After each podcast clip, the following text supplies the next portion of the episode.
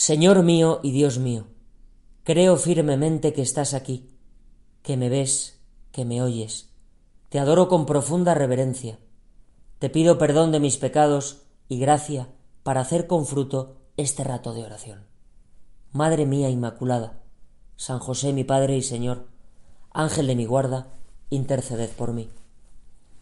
Si te digo una fecha, 22 de octubre de 1978, quizá no sepas qué ocurrió. Y es normal. Pero ese día el Papa San Juan Pablo II predicaba su homilía de inicio del pontificado. Estuvo casi 27 años como sucesor de Pedro. Y aunque a mí me quedaban muchos años para nacer, sí que es verdad que uno de los mensajes que pronunció con mucha fuerza ese día ha quedado para la historia. Y a mí desde luego me suena como si lo hubiera escuchado ese mismo día ahí en la plaza de San Pedro. Es un grito muy evangélico, el grito del Evangelio que la Iglesia nos propone hoy. No tengáis miedo. Esto decía el Papa polaco, te lo leo textualmente. Hermanos y hermanas, no tengáis miedo de acoger a Cristo y de aceptar su potestad. Ayudad al Papa y a todos los que quieren servir a Cristo y con la potestad de Cristo servir al hombre y a la humanidad entera. No temáis. Abrid más todavía de par en par las puertas a Cristo. Abrid a su potestad salvadora los confines de los estados, los sistemas económicos y los políticos, los extensos campos de la cultura, de la civilización y del desarrollo. No tengáis miedo. Cristo conoce lo que hay dentro del hombre, sólo Él lo conoce. Con frecuencia el hombre actual no sabe lo que lleva dentro, en lo profundo de su ánimo, de su corazón. Muchas veces se siente inseguro sobre el sentido de su vida en este mundo. Se siente invadido por la duda que se transforma en desesperación. Permitid, pues, os lo ruego, os lo imploro con humildad y con confianza, permitid que Cristo hable al hombre. Sólo Él tiene palabras de vida, sí, de vida eterna. Leí en un curso de primaria, no recuerdo cuál la verdad, un libro que se titulaba Un puñado de miedos. Estado buscando un poco en internet porque tampoco recordaba quién era su autora, y es Concha López Narváez. Cuenta la historia de Quique, que es un niño pues que está deseando que llegue el verano para ir a casa de su abuela, porque todo allí le fascina, la huerta, los encinares, el río, un planazo. Además, ese año irán sus primos y sus tíos, con lo cual, pues promete mucho mm, el plan. Pero cuando llega ese momento tan deseado, empieza a descubrir poco a poco, dentro de sí, muchísimos miedos que antes desconocía y que le hacen sentirse inseguro y por debajo de los demás un poco acomplejado delante de sus primos. Y el libro va contando cómo Quique, pues intenta superar esos miedos y disfrutar de ese plan que tanto le apetecía, pero no sin sufrimiento de por medio. ¿eh? Yo pienso en mí de pequeño y me hace gracia ahora recordar cómo era un miedoso terrible. Cuántas cosas me achantaban. Me acuerdo que cuando nos decía el profesor de educación física que al día siguiente saltaríamos el potro y el plinton y que haríamos volteretas y el pino y no sé qué cosas más, yo es que dormía fatal esa noche. O pienso en los periodos de exámenes que me aterrorizaban, aunque es verdad que sacaba buenas notas. O cuando veía un perro suelto por ahí que creía que me iba a morder y salía corriendo. Y luego otros miedos más de mayor.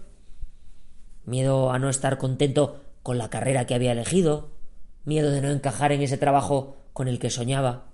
Miedo de que mis amigos me dejasen de lado no solo pienses en los míos, intenta también pensar en los tuyos. Esos miedos a veces que has, sentido que ensombrecían un poco tu alma o que quizá la ensombrecen ahora. Son muchísimos momentos los que la Biblia utiliza para que resuene ese aquel no tengas miedo dicho de diferentes formas. Es el gran consejo, no temas. Te leo algunos que he buscado, no temas Abraham, que yo soy un escudo para ti. Jacob, no temas bajar a Egipto porque te constituiré allí en un gran pueblo. O a Josué, no te acobardes ni tengas miedo que el Señor tu Dios está contigo allá donde vayas. O en el libro de Isaías, no temas que yo te ayudaré. Seguro que te resuenan más cercanos aquellos que aparecen en el Evangelio. El no temas del arcángel Gabriel a María. El no temas dicho a José para que recibiera a la Virgen porque la criatura que había en ella venía del Espíritu Santo. O el ángel que le dice a los pastores en la noche de la Nochebuena que no teman. o el no temas a Simón Pedro, prometiéndole que en adelante sería pescador de hombres. ¿Cuántos no temas? ¿Cuántos no tengas miedo? ¿Cuántos no te acobardes? ¿Cuántos no te amilanes hay en la escritura? Se ve Jesús que pones mucho interés en que no tengamos miedo, como si fuera algo particularmente distintivo del cristiano. Parece como si me dijeses, sí, puedes sentir miedo, pero no debes consentir en el miedo, porque yo estoy contigo. Y estando yo contigo, nada malo puede pasarte. La prueba de que Jesús está en mí es precisamente que me siento con fuerzas para superar cualquier obstáculo. Que no estoy como atenazado, oprimido por las cosas que temo. A veces vivimos muy sometidos a nuestros miedos. Recuerdo pues el miedo razonable que hemos tenido todos en el tiempo de la pandemia, a contagiarnos o a que enfermasen nuestros seres queridos o a que muriesen personas a las que amamos.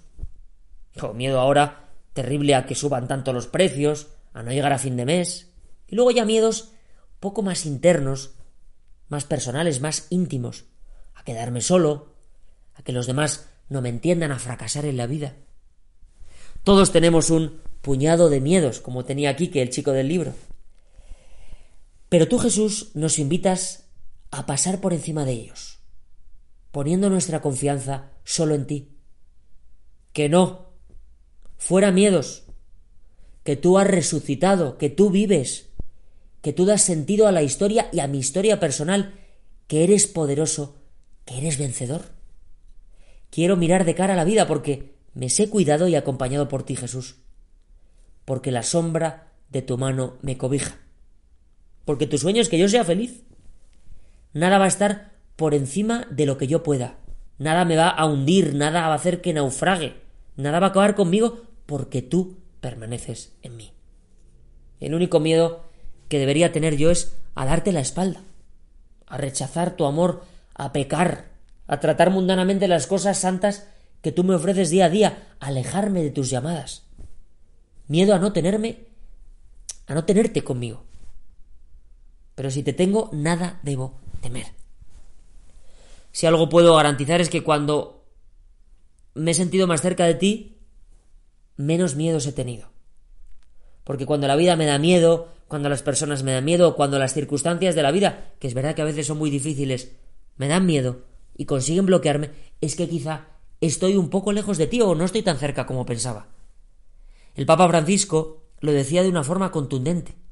El miedo es una actitud que nos hace mal, nos debilita, nos empequeñece e incluso nos paraliza. No es una actitud cristiana, sino una actitud de un alma encarcelada, sin libertad, que no tiene libertad de mirar adelante, de crear algo, de hacer el bien. Hoy usas esa comparación de los gorriones que dice que dices que caen al suelo solo si lo dispone tu Padre del cielo, es decir, aseguras que valemos mucho más que muchos gorriones.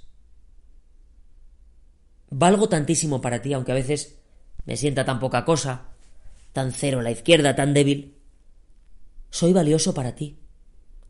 Te importo, te intereso, soy tu preferido, me quieres cerca, estás orgulloso de mi vida. No tengas miedo, me repites. Lánzate a la aventura de la vida, que yo te voy a cuidar. No tengáis miedo a los que matan el cuerpo, dices.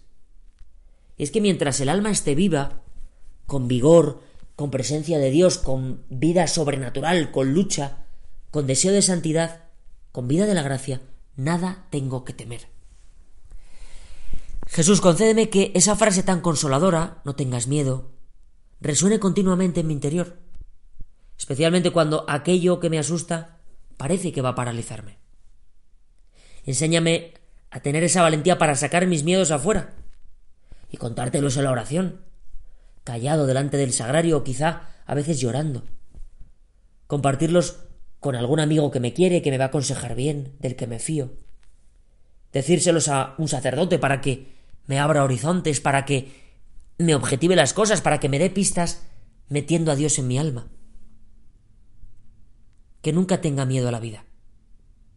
Por eso quiero paladear una oración que aprendí de pequeño y que seguro que has escuchado muchas veces. Es de Santa Teresa de Jesús. Nada te turbe, nada te espante, todo se pasa. Dios no se muda, La paciencia todo lo alcanza. Quien a Dios tiene, nada le falta. Solo Dios basta. Solo tú bastas, Jesús, y contigo nada podrá paralizarme. Ya lo decía San José María en el punto 987 de Forja, y con esto termino. Un hijo de Dios no tiene ni miedo a la vida, ni miedo a la muerte, porque el fundamento de su vida espiritual es el sentido de la filiación divina. Dios es mi Padre, piensa, y es el autor de todo bien, es toda la bondad.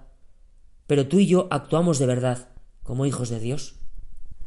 Te doy gracias, Dios mío, por los buenos propósitos, afectos e inspiraciones que me has comunicado en este rato de oración. Te pido ayuda para ponerlos por obra. Madre mía Inmaculada, San José mi Padre y Señor, Ángel de mi guarda, interceded por mí.